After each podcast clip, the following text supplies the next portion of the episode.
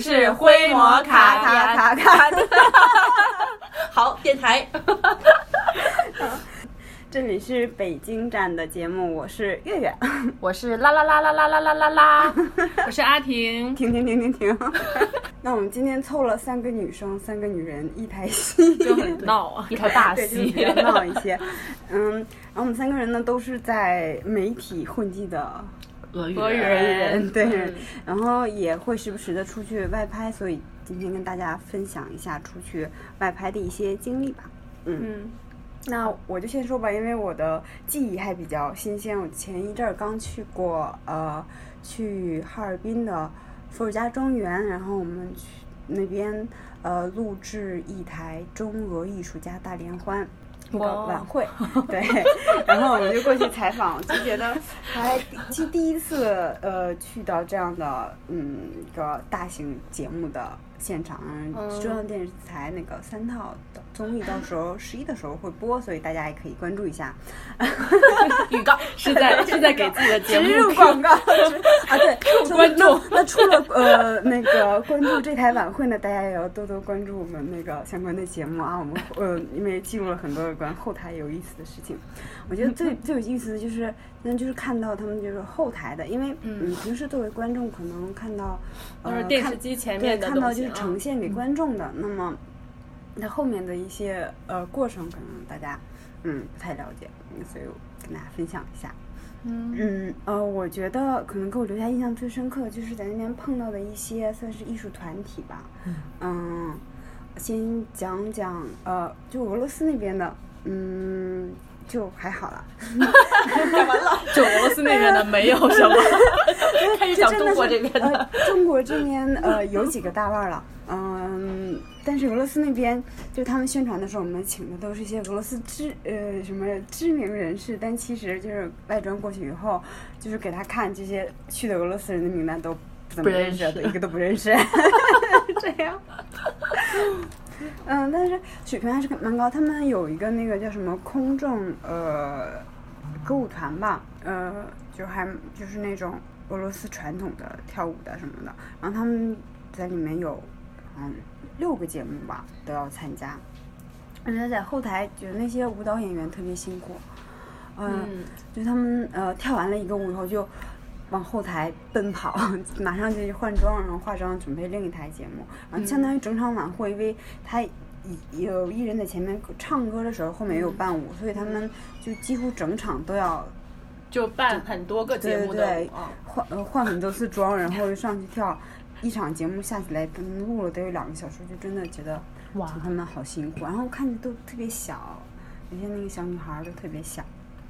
然后这次给我留下印象比较深刻的是两两个团体，一个叫功夫水袖，一个是那个台湾来的即将成真火舞团。嗯，特别是那个火舞团，我当时看到他们节目，觉得特别震惊。他们有那种特别大的一个那个呃魔方形的一个东西，然后它的有好几面都是着火的，然后他在台上要把它就是举起来，然后在就是在手里面转动，在地上手里面这样转动起来。我当时看到觉得哇，他是怎么就是做到的？嗯，那么重的一个东西，然后举起来，所以然后感觉特别危险。什么台上一一分分钟钟，台下十十年功，真的是这样的。火是 特别的危险。然后后来，嗯，看过以后，第二天就去采访他们，然后就看他们那个团长身上就是，啊，他受过伤，嗯，就从脖子这面那种烧伤特别严重，觉得，嗯，真的，就可能展现给大家的是一个特别，嗯，特别厉害、特别别光鲜的一面。对，特别好看的一个节目，但是他，嗯，在台下要呃付出很多的功夫，甚至是身体上的一些怎么说伤害吧，就觉得嗯特别辛苦。然后在后台看到他们，因为都是火的东西，很危险嘛，他们下台的时候就要举着那些带火的棍子，就是从后台下来。但是后后面就有很多后场的舞蹈演员要上台，他们就躲着，大家就特别怕那个那个火会溅到别人身上，然后就他们共有三个那种。就是特别大的那个呃魔方的那个东西拿在手里面，他们就躲在一个角落里，就是呃以免就是碰到其他的就准备上台的演员，就一直站在那里等到那个火灭掉，他们才走。有那么重的东西，就就在后台看着他们，觉得真的好辛苦。然后就为了就不不不要烫伤别人，就那样，嗯，对，就听上去，哇，好厉害！对，你们也分享一下，你们有什么？最难忘的嗯，外拍经历。外拍的事情啊，对，先说，我先说，对，拉拉先说。我我 我最难忘的啊，我的记忆也比较新鲜，应该是六月份的时候去，嗯呃，也是参加一个那个电影节，叫成龙国际动作电影周。哦，嗯，听过吧？然后没有，谢谢你的捧场，非常感谢这位忠实的观众。好，没有关系。成龙听过，对，动作电影也听过。对，周就没有听过？了。没有关系，他他第一次在大同办，哦，然后因为大同现在还在建设，我觉得明年吧，明年的时候如果他还在大同办的话，其实可以去看一下。这次请了月华七子，但虽然只来了五个人，然后近距离看一下很多明星，因为我我就站在舞台边上，玉华妻子就是那个最近很红的那几个丞男孩儿，什？么叫什么可能朱正我是个老人廷。家，所以对这个有有他们的粉丝吗？同听众们，对，有粉呃有粉丝的，请在下面留言啊。对 对，大家可以说一下，因为我是近距离看过他们的脸，嗯大概嗯直线就有五米吧，不到，所以很帅是吗？就这本人好看起来怎么样？对对对，就皮肤白到发光，你知道吗？嗯，呃，也可能是化妆，但是即使是脸，你知道脸打粉底的话，他脖子比如说也打，但是脖子应该不会打那么全，但他真的身上好白呀、真超级超级白，超级漂亮，就是脸超小，超精致的。嗯然后他们可能反正就是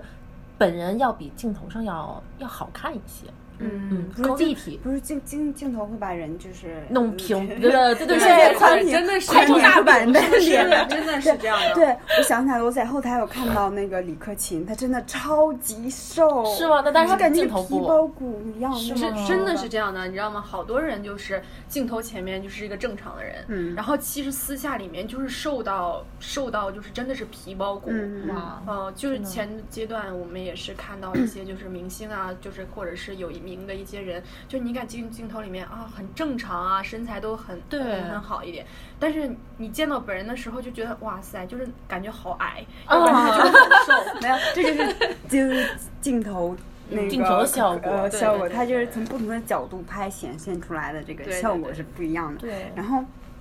对，我突然想想起来，刚才有忘讲，就说到那些大明星，嗯就是我们那台晚会就有很多呃，有很多大明星参加，有有很多一些就是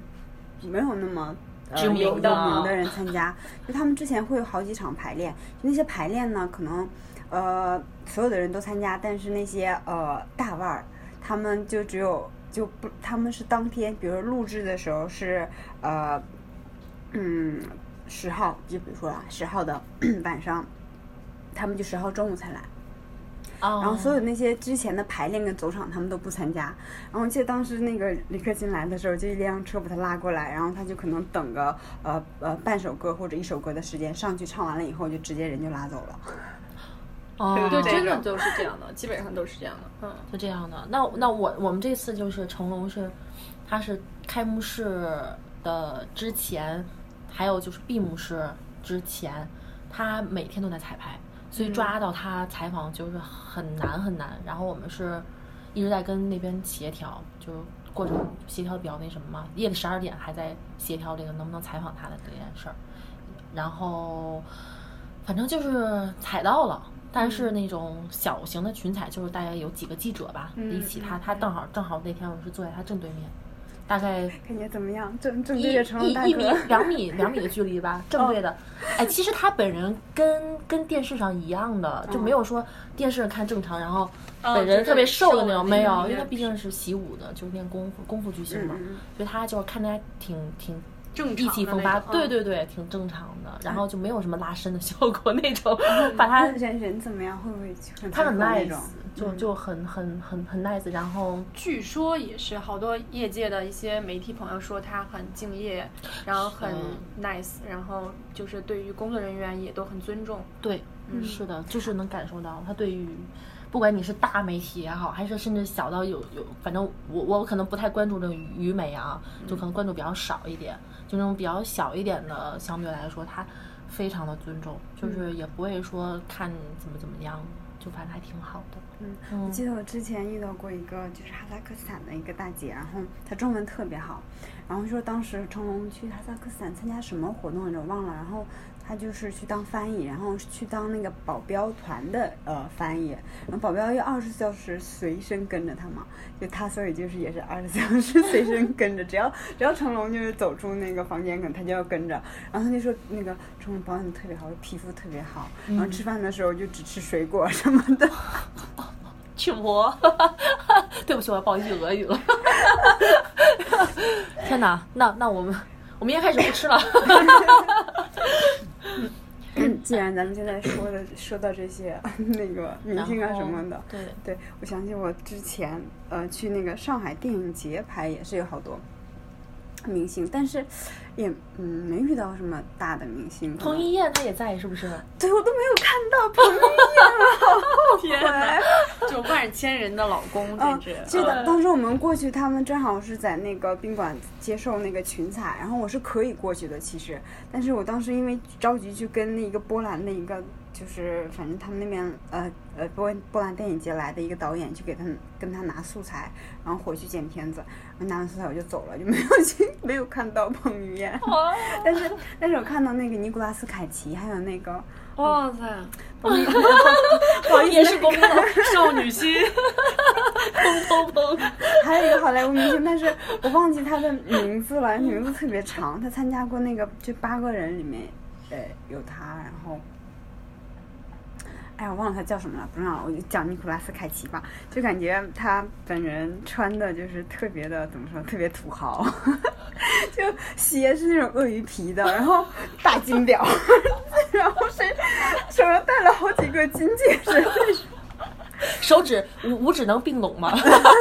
知道，反正就是就觉得特别土豪，但是感觉反正可能也上了年纪吧，就感觉他站起来拍照的时候在尽量缩着肚子，也是小肚子，但是就是电影里面拍出来就真的就特别。就看不出来他那些，就那肯定是服化道的老师们非常牛。我觉得真电影拍摄它是有技巧的，它可能就会，嗯他就避开你所有的，缺点，只拍你的有一些机位呀、对。拍到肚子以上。然后，嗯、那次电影节给我还留下特别深的印象，是我们踩到一个俄罗斯的呃变革动画的导演，他年纪蛮大，他那部动画片真的拍了得有十年，因为就你们知道什么是变革动画吗？就是。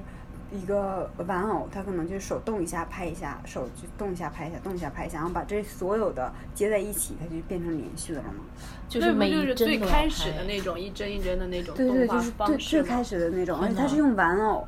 就比如说你嗯头动一下就要拍一下，你手稍微动一下就要拍一下。那肯定还有那 NG 这个好像可以有，现在有技术来做了的？还用那么一帧用手手用人一帧一 人帧的来，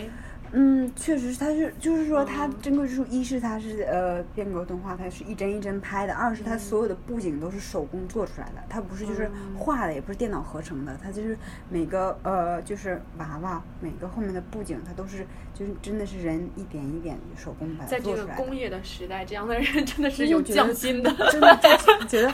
特别大国工匠，俄罗斯版大国工匠。觉得他特别不不容易，然后是特别可惜的是，因为当时就跟他一起参加这个竞赛的有很多呃日本的动漫名家，他就没有获奖，我觉得就哦也挺可惜的。嗯，没有关系，但是作品是好的，客观上来讲，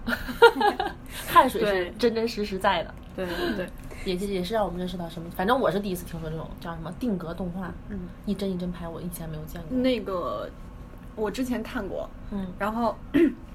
因为它是最开始动画的一个原原原版的那个东西，它可能是因为它现在因为现在技术不是已经好了嘛，所以就是这种已经被淘汰掉了这种东西，嗯。所以可能是这个导演他的要求是因为他那个有一个硬性要求是玩偶吧，所以才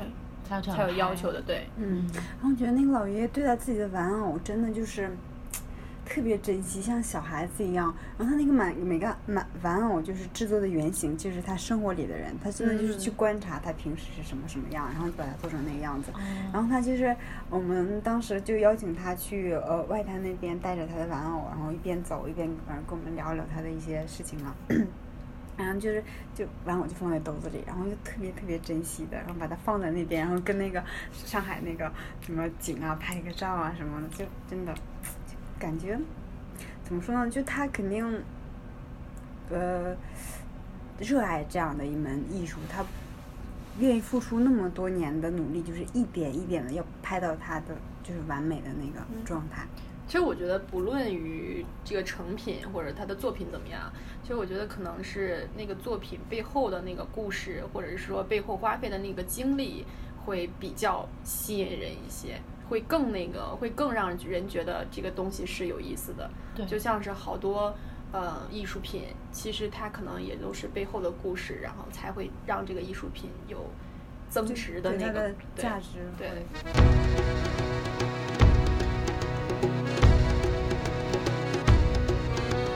Ну-ка мечи стаканы на стол, ну-ка мечи стаканы на стол, ну-ка мечи стаканы на стол прочую посуду. Все говорят, что пить нельзя, все говорят, что пить нельзя, все говорят, что пить нельзя, я говорю, что буду.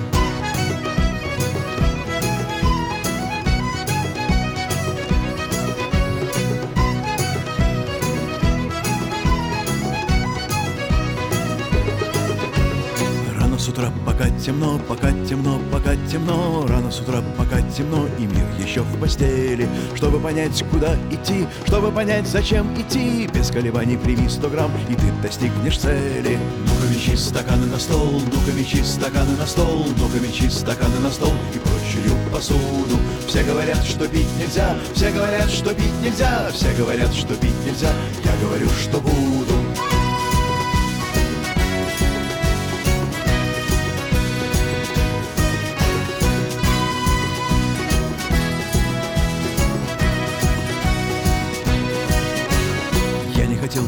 боржу, поэтому я хожу, брожу Если дойду до конца земли, пойду бродить по морю. Если сломается аппарат, стану пиратом и буду рад. Без колебаний пробью линкор, но флот не опозорю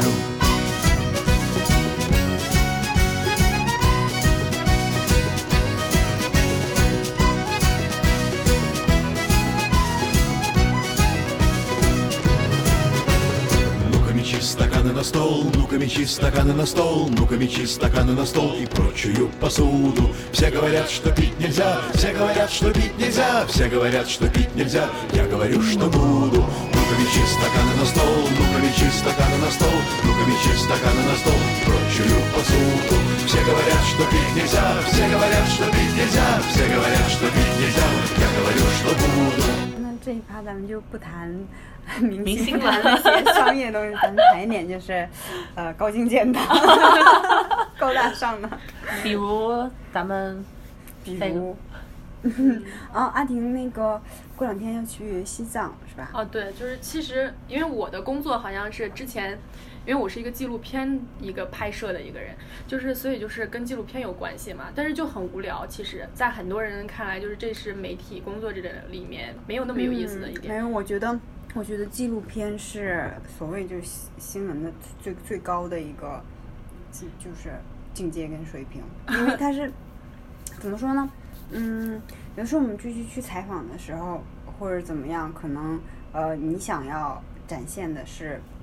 比如说某一方面，但纪录片，我觉得纪录片就是记录真实，所以它他更能讲究的东西但是要求的东西更你知道吗？现在已经就是纪录片也被商业化，其实有很多东西也被设计过。其实完全真实的有哪些呢？自己清楚就好。然后，其实我们啊、之前我看过网上有一个说你最羡慕的职业里面竟然有我们的职业，你知道吗？我觉得啊，好棒。但是但是其实自己在做的时候，自己都知道，哎，自己有多么的苦逼，然后 有多么的不如意。但是就是。呃，你不断地在去听取别人的故事，其实我就觉得，就是你在这个行业里面的时候，你会比别人更多、更有意思的是，你不再你不再是以一个观众的身份去接收电视前面给你的，亦或者是某就是某个些渠道里面给你的一些信息，你听取的是那种最直接的，是最源于就是那个生活本身的那些故事，所以那个是最有意思的，嗯。那个是对。我觉得每次去拍摄，可能我们获得的信息是百分之百的，但是真正能展现到，就是做出去给观众的，可能也就百分之五十都不到吧。对对对对，这个是真的，是就是所以有的时候你想去表达，但是有很多限制，就是你又不能说是完全的给别人看到你你你看到的那些东西，所以这个就有很多遗憾在里面。然后，因为我我刚才你说到就是过两天要去西藏嘛，其实我也很担心，就担心自己的身体，对对，可不可以承受？嗯，因为拉拉有去过西藏那边，应该知道，就是那面的海拔比较高啊，然后嗯，还有藏民的沟通啊，也会有问题，，哎这是个问题，确实对是。所以会在担心。因为我们汉语有我们有一个同事，就是刚不久前才从那个西藏阿里那边回来，然后他确实是讲那个，就是跟当地人的时候交流需要通过两道翻译，因为嗯他就是带的，比如说。俄语的记者，他要把那个，然后就是采访藏民的时候，他们藏民是讲藏族话，然后用翻译把藏族话翻译成汉语，然后他再把汉语翻译成俄语，然后回来也是同样就是过对人对对对两道翻译。所以这个就比较难，然后嗯，要还要克服海拔的一个关系、身体的因素，然后还要有语言的障碍，然后还有当地不断的恶劣的气气候也好，或者是怎么样也好，可能会出现各种突发情况。其实我也我也也很忧心，但是就是。我是之前，因为我在国内的话，最喜欢的两个地方就是新疆和西藏这两块儿，所以去年去的新疆嘛，然后今年去西藏也是有实现自己的一个愿望，就觉得一定要去的两个地方，嗯，因为都是那种，就你觉得他们这两个地方是不会被外界打扰的两个地方，嗯因为我其实也去过很多。就是国内所谓的很原生态的一些地方，什么贵州啊，然后还有一些广西啊，就是可能会民族性比较强的几个省份，但是就是你会看到它的商业气息其实很浓烈，就是虽然说西藏那边也有一部分的地方已经商业气息非常浓烈了，但是我们去的那个地方还是相对来说就是还是挺原始的，对对对，对，可能拉萨稍微的什么有个别地方会商业化一点儿，但商业化的地方我我们当时没有去，哦，嗯，我们我们当时行程比较紧张，就去了一下那个拉萨那个广场，连布达拉宫都没有走进去，嗯。就是，然后在布达拉宫广场上，因为时间特别赶，从它广场也稍微有点大，从那头要。要去到那边另一头去那个拍摄，然后当时到第二天已经完全忘了自己是刚来西藏，而且第一次来。我当时跟着我们那个同事的一个九五年的一个小朋友，然后我们俩他就扛着机器，然后我就拿着衣服，我们俩从那头跑到那头，嗯反正我们俩都没有都没事儿，等到第二天就全拽了，对，就是不能 跑。就千万不要跑。对对对，我还在慢慢的，所有的都慢慢的。对，据说想想看，我那三千六百多米的海拔，我第就是中午吃完饭跑完之后，烈日当头，那时候还十十二月份，哦，嗯，还是年轻人，还是年轻啊。但是第二天我们两个双双都已经，你还好吗？不行了，我也不行了，头晕呐、然后真的不要不要嘚瑟，对对对，就是不能不能那个什么嘚瑟。那你当当时就是有高原有有反高原反应，你是怎么缓解的？我还好，其实女生真的还好。嗯，对，身体越强壮，是而或者是男生的话，会比女生要心肺越好的人越不行。不行。对，对你，所以你肺活量怎么样？你要你你应该清楚，就我最近没有运动，所以我就觉得应该还好。不要运动。对，就最近都因为以前会跑步啊，然后会锻炼啊，然后最近真的是每天就很消极，养养着，贵北京瘫。对对对对对，每天都瘫着，一直瘫到西藏去。对，就是他们说就要慢慢慢慢，身体越差越好。对，哦，是才才可以，真的是，哎，我真的是姐姐谁身体差要去西藏，我觉得能好好的活。但是他们那边的人就是很虔诚，嗯对于信仰方面，就我最近在考虑，就是说要不要给自己找寻一个信仰，就觉得自己很可悲。就是有的时候你在一个城市生活很久之后，然后你会发现特别无助，就是那种人的那种无助，是与你精神好像没有那么的饱满，嗯，就是真的，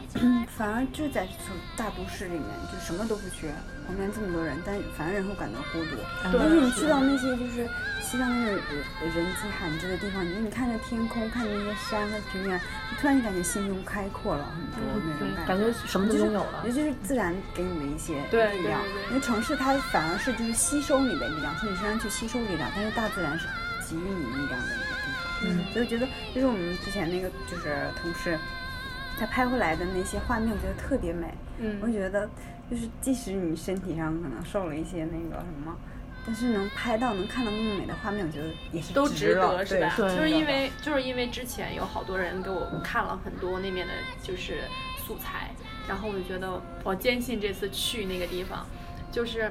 你知道，就是我前段时间在考虑的，就是我就觉得人好多人不都在说，就是说。呃，什么眼前的苟且和诗和远方之类的，但是我我真的是觉得，就是很可能那个远方的人，你们现在的生活就是他们的诗和远方，就是他们嗯真的是向往这样的生活。就是我们之前有去到一些很偏远，就是我我说我的，其实我很多经历是我去过的很多地方是移中国移动和联通都不去的地方，嗯，这个是真的。我们我们当时去那个 新疆的时候，也是连三 G 都很少有，二 G 真的是。然后去新新疆那面就是二 G，西藏也是。对，西藏那边也是二 G，所以就是你在你在远方的时候，你会发现啊，原来你的那个你的所在的那个地方就是他们的诗和远方，嗯所以有什么彼此羡慕呢？都要珍惜当下而已。真的就是就是围围城，外面的人想进去，里面的人想想出来对对对对对，但是每个人都，我觉得很有意思，就是没有没有人去抛弃自己的，就是故乡，嗯或者是自己的根的那个东西，就是他们还会在那个地方生活，还会就是可能大部分人也有一部分人已经出来了，但是还有一部分人在那儿生活，然后世世代代的，就是坚信着自己，然后要在这儿，然后把根留在这儿，然后延续后代之类的，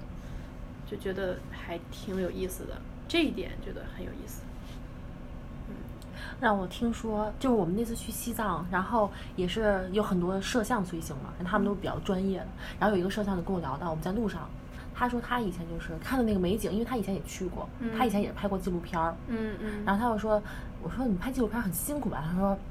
他通常都是为了一个镜头，嗯，在那蹲一天，就等那一个光，一瞬间，真的真的嗯真的真的我是这样我就是等了一一一刻，要蹲一天，哎甚至好几对天。嗯，一会儿跟你们说一个另外的事情，特别逗。没关系，现在就可以说，快快给我们分享一下。我我插一插一句 啊，因为我爸爸是做摄影的，嗯然后我然后我叔叔跟他出去玩，他就回来跟我讲说，哎呀，你爸呀。就站那儿就等啊，说，嗯，就等了一个小时、两个小时不走，说你等什么？我等那片云已经过去了。真的是，真的是这样，就为了等那个云啊，等那个光啊有什么变化之类的，然，后或者是讲了。就是说一个特别逗的事儿，就是很多人不都说，就是那个很很那个呃很浪漫的事儿，就是看日出和日落嘛。但是我真的不觉得浪漫，因为我跟无数个人看过日出和日落，我拍过无数次日出和日落，你知道吗？还拍过那种星轨守一夜的那种。啊，就是你会很崩溃，你明白吗？就是你因为你崩溃的理由是因为太无聊了，就是浪漫在哪里呢？就是很多人都说啊，我要跟自己爱的人去看一下日出或者日落之类的，真的是没有那么的美，就是有的只是累。真的是你要爬，你你要很早爬起来，对对因为你要不能赶着它出来的时候再再去下机位什么的，对对然后等等等等很久，其实它蹦出来就那么几秒钟，瞬间对，一瞬间的事儿。就是可能不是，就是它它蹦出来可能是半个小时左右，但是你最后呈呈现的就两秒或者三秒，你知道吗？就是你要在那儿守一个早上，或者守一个晚上，或者是一个下午之类的，你就是就觉得很哎呀，所以你这样崩溃。拍拍桌镜头只有几秒钟，对，真的就是几秒钟，你能用到的就是几秒嘛。但是就是很多人都觉得哇，我要我要我要我要看一次。第一次拍的时候我也很兴奋，后来越拍不是，我跟你说，你就是去的这个目的不对，旁边有一个人，就是让你取暖，然后 抱着你一起看，我一个军大衣，应该感觉会不一样吧？对我，我觉得有可能，有可能是，可能是，不用想着拍摄效果或怎么样。有可能跟的人是不对的。对 对，下下次可以换一下，然后也也可以拍纪录片的那种目的，然后换一个人。跟无数个男人看，跟无数个男人看过日出和日落。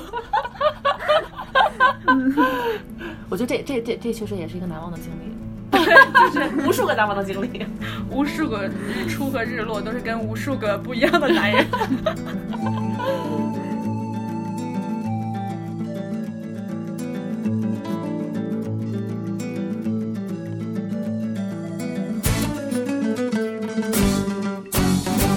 Kaçını kara dediler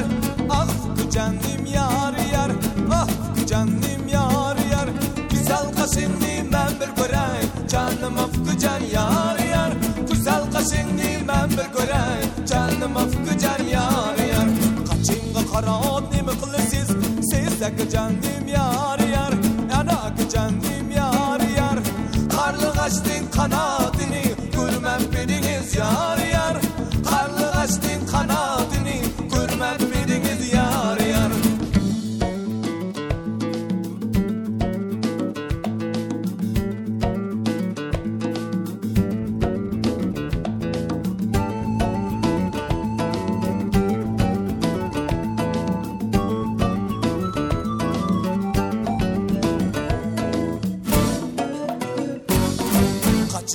Kara dediler. Ah canım yar yar Ah canım yar yar. Güzel kaşını ben bir görey Canım afkı can yar yar. Güzel kaşını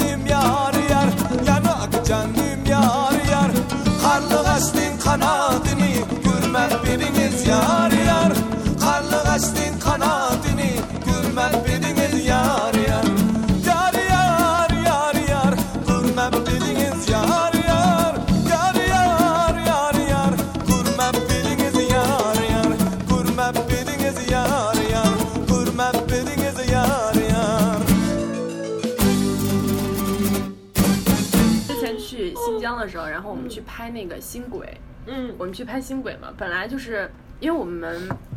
当时就是条件也不太好，就是条件比较恶劣一些当时，然后我们开着车下去，然后当地的那个跟跟随的那个人，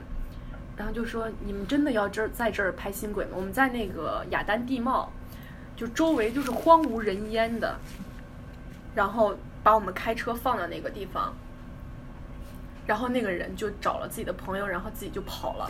就把摄制组，你知道吗？我们摄制组就扔在那儿了，然后他们的所有工作人员就走了，然后就留摄制组在那儿。然后我们当时已经白天已经拍摄了一整天，然后晚上特别累，然后然后还要就是说找光源啊，然后车又不能熄灭，然后就是又要保证就是全组人的安全，因为当时也很冷，就害怕就是有一些什么动物啊过来袭击啊，因为听说那儿有狼啊之类的。然后我们就在雅丹地貌，没有一个人，你知道吗？然后我们就在那里面，然后等着那个新轨有什么变化，然后就拍拍了好多个小时。我和我和我们摄制组里面的另外一个人，我们两个就在那儿聊天，大家的就是晚上的时候就讲鬼故事，那么害怕，为什么还要讲鬼故事？就是因为。可以就是让所有的人精神嘛哦，就害怕睡着嘛，因为有机器，如果要是说呃，就是有电池要更换啊，或者怎么样，那不是会中间会断掉嘛，所以你要去时刻守着，就很恐怖。然后最后就是最后发现回来的时候，那个拍的也没有那么好，那最后也没有用。嗯去西藏可以重拍，拍那个什么，对就那个那个谁拍的那个什么玛尼玛尼堆，那 是他自己堆的，他临时堆了一个什么玛尼堆，我也不知道是什么，一堆石头在那儿，哦然后就为了避免只拍天空的话太空旷，哦，他们之前有拍过那个，就是我们之前有朋友，然后去拍过那个白塔，啊，白塔的星轨很美，真的非常美。就是，但是它对于光啊，对于那个天空的那个要求非常高。然后就是摄像老师一个人在上面拍新轨，底下一群人在那儿讲鬼故事。给他提神儿 是吧？拍 这种自然景观真的就要要碰运气，就你知道就是，所以拍摄就是哪儿来了一片云，挡住了我我的晴朗。对，就是拍那个日出的时候，就会有一片云突然挡住日出出来的时候，你就会觉得那片云就是小三儿。为什么要挡在那里？日出过去了，然后云还在，特别想拿个电风扇给它吹走，是不是？就是，所以外拍的时候，就是天时地利和人和，就是都要，真的是都要那个齐全才可以。要没有一个是那什么的，就肯定都拍不到很好的东西。那那你们外拍的时候有没有就是天时地利人和，就是他你成功的几率有多少？大概就比如你出去拍十次，你有几次是比较成功的？就百次？分之，哇塞，真的那个几率好小，就是因为你要设计很多东西，然后你还要自己做。就是我记得比较深刻的就是我们当时要拍一个节庆，但是那个节庆已经过了嘛，我们要自己重新来做一个节庆。就是找当地的人，然后穿上那个民族服装，然后然后再去就是烘托那个民族气氛的那个东西。然后我们当时说要把一个老乡的家里面布置成那种就节庆的那种环境，然后我们就跟当地老师。呃老乡沟通，我们说，我们说我们要在你们家里怎么怎么布置，然后你把你们家的所有东西腾空就可以了，就你把你们家的所有家具搬出去。然后那老乡答应的特别好，说没问题，怎么怎么怎么样。第二天我们来的时候什么都没有变，我们当时都疯了，你知道吗？为什么？然后就就是因为他们就觉得很麻烦，然后就不想搬嘛。然后我们第二天来的时候自己去布置，就是自己去就是借呀、所有的东西，然后去布置那样一个环境，然后去烘托那种气氛，然后去拍一个这样的东西。就其实 拍摄的时候会遇到各种各样的问题，而且各种突发情况，就你根本就不知道我会下一秒会遇到什么，就是每天都在作战。每天都要打仗，就跟很多跟天打仗、跟地打仗、跟人打仗，你知道吗？跟天斗、跟地斗、天跟人 怼地怼你，嗯，有的时候出去拍摄，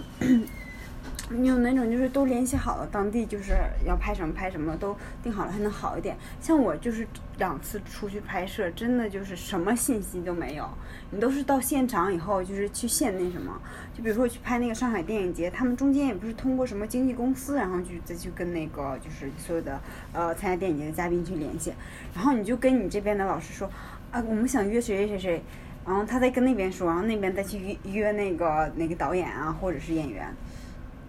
然后就弄来弄去，就是你得到的答案就是啊还不知道还不知道，你再等等还没有信儿。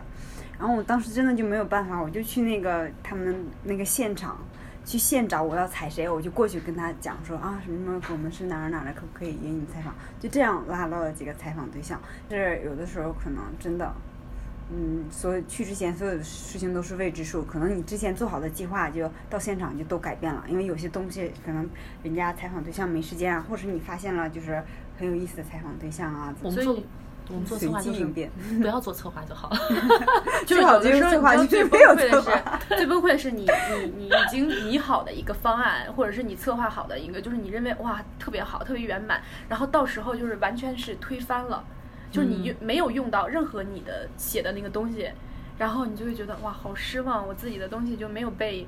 采纳的那种感觉，但是其实就是那个现场环境就是不允许你的那个东西实现的，嗯，就是到其实拍摄就很多东西的时候，是我们在前期预想的东西有很多是实现不了的，或者是成品可能表达的是另外的一个方面了，就嗯，所以就也没有办法。痛苦，前期是非常折磨人的。就挣扎，真的就是很嗯，就四处不知道该找谁，然后找找完人就发现找的不对，然后找到对了吧又没有答案。就你会发现这个过程当中只有自己最可靠，对，就是外来的很多信息都是不可靠的，因为它第二秒可能就会变化。对。然后就是你要不断的就是确认，不断的确认，然后可能最后得到的还不是那个准确答案，然后最后发现自己最可靠，还是指望自己吧。接着聊下一个话题，就是嗯 还有的时候就是大家可能看出来拍摄的一个镜头的变化，其实它都不是一次性拍下来的。对对对对，嗯嗯，可能要就是拍好几次。就比如说我们这次有一个小小男生，他是那个八阳神童，一个十四岁的小男孩儿，他那个弹那个手风琴弹的就手速特别快，就是弹那个什么野蜂飞舞，哇，那个用手风琴。然后就是他说那个说这是这这首乐曲是一块试金石，如果你能在一分钟之内弹完的话，就说明你的就是手速非常对非常嗯高超。然后我记得当时就呃哈尔滨那边现在就已经蛮冷的了嘛，然后你把那个小男孩拖到一个 白桦林里面，冻住了。说那个嗯他那个琴他特别宝贝他的那个琴，那个琴很重嘛，他他才十四岁，就是瘦瘦的那种，个子也不高，然后他就一直抬着那个琴，说要不要别人帮你拿一下？他说不不不，我自己拿，我我对我就是别人要拿坏了怎么办？我嗯我对我的乐器负责这样，然后就一直拿着它，我们走的蛮远的，然后他穿的也挺少的，那弹了得有拉了得有三遍吧，然后他说，然后就是拉完以后他说，嗯，那个。他说可能那个效果不太好，因为我就是太冷了，手指冻僵了，嗯，怎么样？然后就特别担心自己就是表现的没有那么好啊。对，然后那个小男孩特别逗，特别就是俄罗斯人那种特别执着的那种。然后就在舞台上，他跟那个导演那边沟通，然后那个翻译可能就是也也没有太听懂，我就过去帮忙。然后那个小男生的，呃呃意思就是，呃一开始说他们就说他弹一小段儿。他说：“我不能把一部完整作品里面的一小段拿出来，怎么样？我就对不起那个 乐曲的，对，就怎么对不起这个作品？怎么怎么样？我说我给你们弹一小段儿，它很短，只有一分钟，但你们嗯就是让我把它弹完，从头到尾把它就是演奏完，就感觉就他特别可爱，像个小大人一样，然后就能感觉到他对就是对艺术，对他从事的这个艺术这种。”就是工作特别负责任。对对，那种心理，他就是对他来说，这就是神圣的一个乐曲，它就是神圣的。我要嗯展现，我就把它就是展现的最完整、最完美的一个状态。对，就是其实你有没有发现，其实很多呃可能没有那么出名的人，很多平凡的人，他们很有意思。就像你刚才说的这个男孩嘛，然后我就想到我之前就是我们拍摄的时候有一次，就我们去拍新疆，我记忆最深刻的还是我可能第一次出组的经历吧。就去拍新疆的时候，然后我们去到一个天山脚下有一个哈萨克的一个小村庄，嗯。就那个那个小村庄是，我觉得我拍摄以来记忆最深刻，因为我们，呃，那个村庄离我们真正的拍摄地其实有一百多公里，我们翻了两座山，然后到那个地方，就是中间还遇到了什么民国时期或者什么的粮仓之类的，说是真的是连 连那种日本鬼子或者国民党都找不着的地方，你知道吗？就真的特别远。然后我们到那儿了，然后就是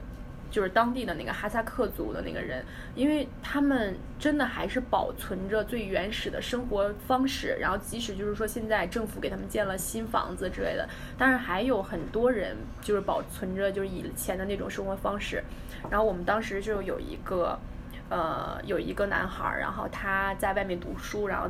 就是中间回来嘛，然后他就弹那个，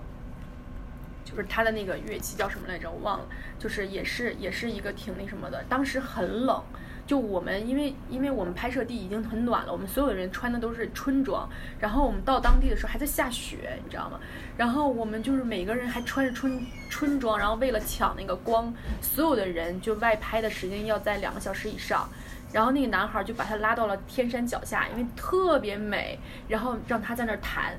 哇，他穿着那种民族服装也很薄，然后就在那儿弹，弹了好久，弹了得有半个多小时，然后就一直在那儿弹，一直在那儿弹。他说那个那个乐器上有他父亲和他的名字，嗯，就是我说我说他真的，因为那个时候就是，我说他真的好帅，就是在那个光打下来的时候，然后他弹着那个乐器，然后飞舞着，就是他那个衣服哇，那种那种那种光彩是，就是你在那一刻你能感觉到非常的神圣，他的那个头顶都是有光环的，你知道吗？就是你就感觉到啊，就是这个人就是为在这个地方，就是生在这个地方，长在这个地方，然后弹着自己的乐曲。就是他那个语言，就是你好像跟他的语言是不通的，但是你能感受到他在讲什么的一样。然后就那个那一刻，好像就觉得这次来是值得的，嗯，就很有意思。其实我觉得每次拍摄就是真的最有意思的是你碰到不同的人，然后你去听他们讲他们的故事，看着他们为自己想要的生活去努力，对，你真的就是有一种感觉，我想，我想把它拍好，我想把它做好，我想把这个故事告诉别人。把他这个情感表达出来，用你的镜头，用你的那个方式展现给，就百分想更就更多越多越好的展现给观众。对对对对对对，嗯其实就是有的时候就是很很遗憾，就是有的时候可能展现出来的没有那么的多，嗯但是我觉得每一次去拍摄的时候听到的那个故事。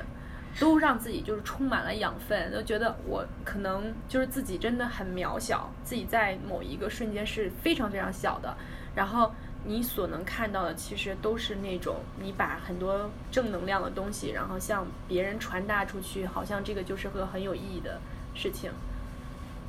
嗯，我记得我之前有一个制片人就跟我讲，有的时候就是真的最有意思的故事是留在镜头后面的。对对对对对，真的是这样的，真的是，就是可能镜头后面就没有人知道的那一些东西，才是最吸引人的。对所以也是我们这个行业就是最吸引人的地方。对，所以就是你每次回想起来你以前的拍摄经历的时候，还是就是说出来还是那感觉还是在的，其实是，嗯。就就像你刚才跟我们讲说，那个在那个哈萨克小村庄，嗯。就感觉你说的时候感觉哇，语言已经不能够足以表达你你当时那种情感那种那种感觉了。对对。对，但是通过你的语气，还有通过你的表情中，嗯，但这些都是通过镜头我们没法传达给观众的，我们只能说在后期剪辑的时候，或者是在声音上就做特效或者怎么着的，嗯在剪辑手法上更多的去用一些技巧展现给观对众。对，嗯，其实呢，每次去外拍外采真的都很累，也累身体也累心，但是有的时候觉得对，回来看到如果能做成的东西，还是很有成就感。得到得到当时一开始得到批评的时候，觉得哇我。呕心沥血，我倾注了这么多，我我哪怕我就睡两三个小时，然后我做出了一个成品，然后大家可能有一些负面的或者不好的，或者大家不怎么喜欢，或者效果不太好，当时就觉得其实挺受打击的，一开始会会会会有这样，你会不会有这种感觉？就是哇，真的，但是嗯，当得到肯定的时候，也是对，最开心的时候啊我，觉得那些所谓的剪辑的技巧和你的镜头的语言，这些都是可以学的、可以练的。但是我觉得作为一个媒体人，你要去讲故事，你这个心是不能丢的，你的对你的情感要放在里面。对就无论你运用什么的技巧去表达，如果你就是那个灵魂是没有的，它只是一个空的骨架子，对是没有意义对的。，就是很多在这个行业里面的人，就是或者说从事这个行业很多年的人，然后他们都机械化了，就是在我在每天就是干一件事情，然后我在遵循一种规律在做，就是可能人文的东西或者是人情的人情味更少了，就是你去看一个东西的时候，你能感受到的能量就越来越少了。所以就是很多很多人都说，哎呀，好的片子就是可能没有那么的多，嗯，就是因为自己在做这个东西嘛，然后就不断地去看很多人做的作品，然后你就能感觉到，就是说，在很多人的那个倾注的那个里面，呃，你能感觉到他们到底到底倾注了多少，嗯到底在里面做了多少。其实一个好的片子，真的不是说在镜头前面传达的那几个人，就是很大的一个团队，很多人倾注了，就很多心血在里面。咱们这期就到这里，大家也以后可以多关注一下，就是幕后的故事，可能会让你们从不同的角度去看待一些。去看待一些行业也好，嗯或者是说一些人，然后就是我觉得可能幕后的幕后的那群人是更可爱的，对。对。最难忘的还是幕后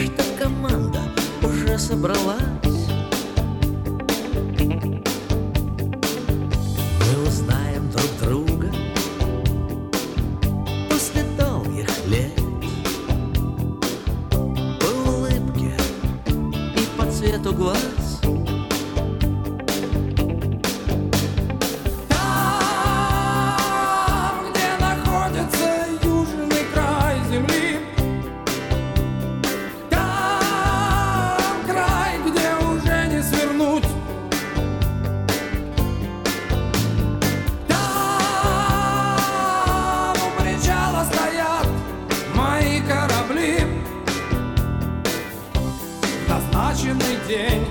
мы тронемся в путь.